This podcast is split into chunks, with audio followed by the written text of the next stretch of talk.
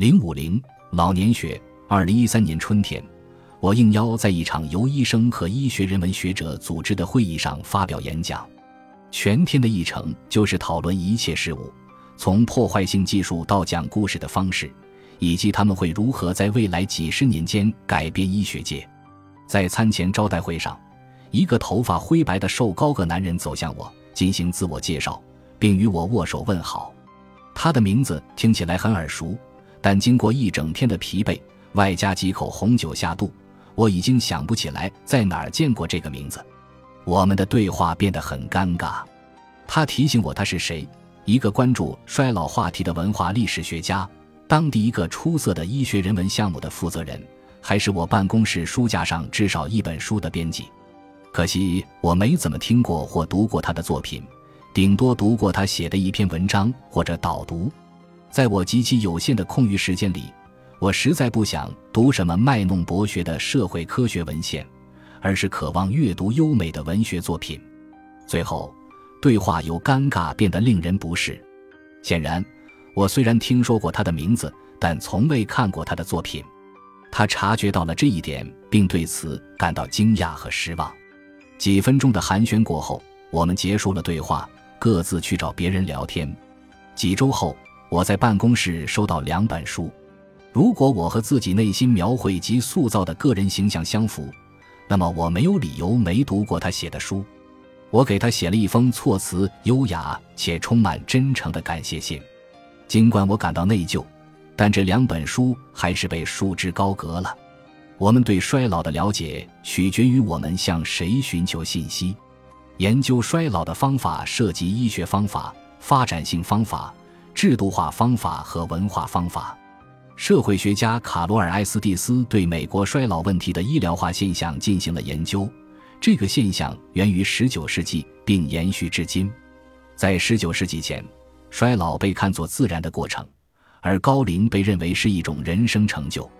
随着医疗化过程的发展，医学有权定义正常和病态，人类的行为、躯体功能和生理状态都被重新诠释。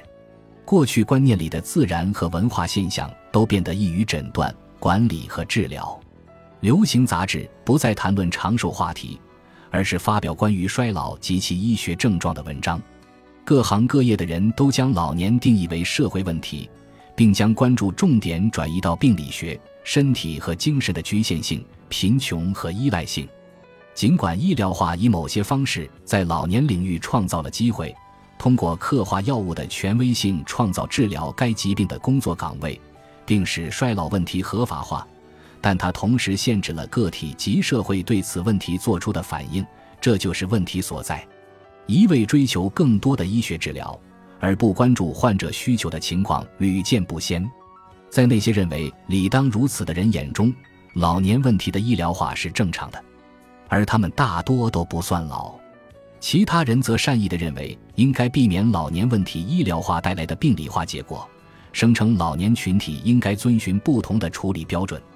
老年人的皮肤比年轻人更薄，更容易被撕裂、擦伤和破损，这是老年群体中很正常的现象。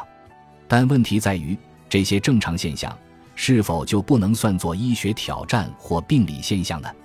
绝大多数八十岁以上的老年男性都有前列腺肥大问题。这是否属于正常情况呢？大部分人的回答是否定的。每个人都想耳聪目明，都想排泄通畅，做不到这些就代表不正常，就是病理问题。在令人惊叹的美国老年群体文化历史著作《人生之旅》中，见解深刻的托马斯·科尔将这称为常态和病态的典型对立。我现在了解并能引用这一观点，是因为我终于读了他寄给我的作品。也可以提出更有意义的问题了。几千年来，科学家和哲学家都注意到了老年人常态与病态之间模糊的界限。